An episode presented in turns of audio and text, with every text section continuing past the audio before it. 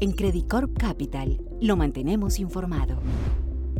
Octubre fue otro mes débil para la región andina, en línea con el desempeño de los mercados internacionales. Sin embargo, hubo un cambio de ánimo luego de que Biden ganara la elección presidencial en Estados Unidos, además de las positivas noticias provenientes de los ensayos de vacuna para el COVID-19, mayores precios del cobre y el petróleo volviendo a los 40 dólares por barril, lo que ha impactado positivamente en los retornos del IPSE y el Colcap, índices que obtuvieron un desempeño de 16 y 13% respectivamente en dólares durante las dos primeras semanas de noviembre. Al contrario, las noticias desde Perú en el frente político han contenido la recuperación en el índice de acciones locales. Fue una semana dura que empezó con la remoción del presidente Vizcarra el 11 de noviembre y terminó con el nombramiento de Francisco Sagasti como nuevo presidente. Aunque los volúmenes transados se mantienen algo bajos, hemos visto una fuerte recuperación en comparación con el mes anterior, con una mayor participación de inversionistas extranjeros, especialmente en Chile y en Colombia. Los inversionistas locales también han mostrado mayor apetito de compra. Los resultados del tercer trimestre han estado mejor de lo esperado, especialmente para los bancos, retailers y embotelladoras, por lo que hemos visto a los inversionistas volver a tomar algo de riesgo. Santander, Bancolombia, Falabella y Cencosud han tenido un fuerte desempeño en las últimas semanas, lo que es consistente con las tendencias macro.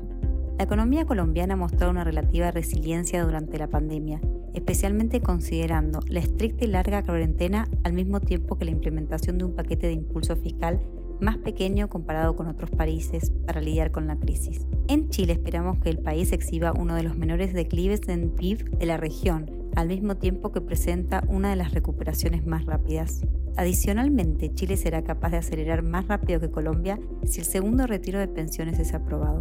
A pesar de que el desarrollo de la situación política y social agrega incertidumbre y puede ralentizar la recuperación de la inversión privada, los episodios de violencia son hoy menos comunes. En Perú, la historia se veía bastante distinta hace unos días atrás, y aunque parezca que la situación se ha calmado, continuaremos monitoreando la interacción entre la relación de Congreso y Poder Ejecutivo.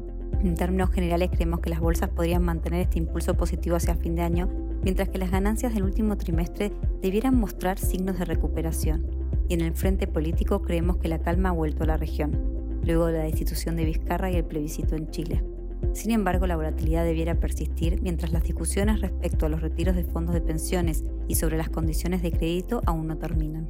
Estamos manteniendo algo de cautela con nuestra región, sobreponderando el mercado colombiano basado por un menor riesgo político. Mantenemos una estrategia defensiva, siendo Grupo Aval, ISA y GEB nuestros top picks. Mantenemos nuestra clasificación neutral para Chile, con CCU, Conchitoro, Gener y Entel como nuestras preferidas acciones. En Perú tenemos una recomendación de subponderar, pero sugerimos ser parte de la tendencia minera. Tenemos una estrategia más que nada defensiva en acciones domésticas. Nuestros top picks son Buenaventura, Ferricorp e InRetail.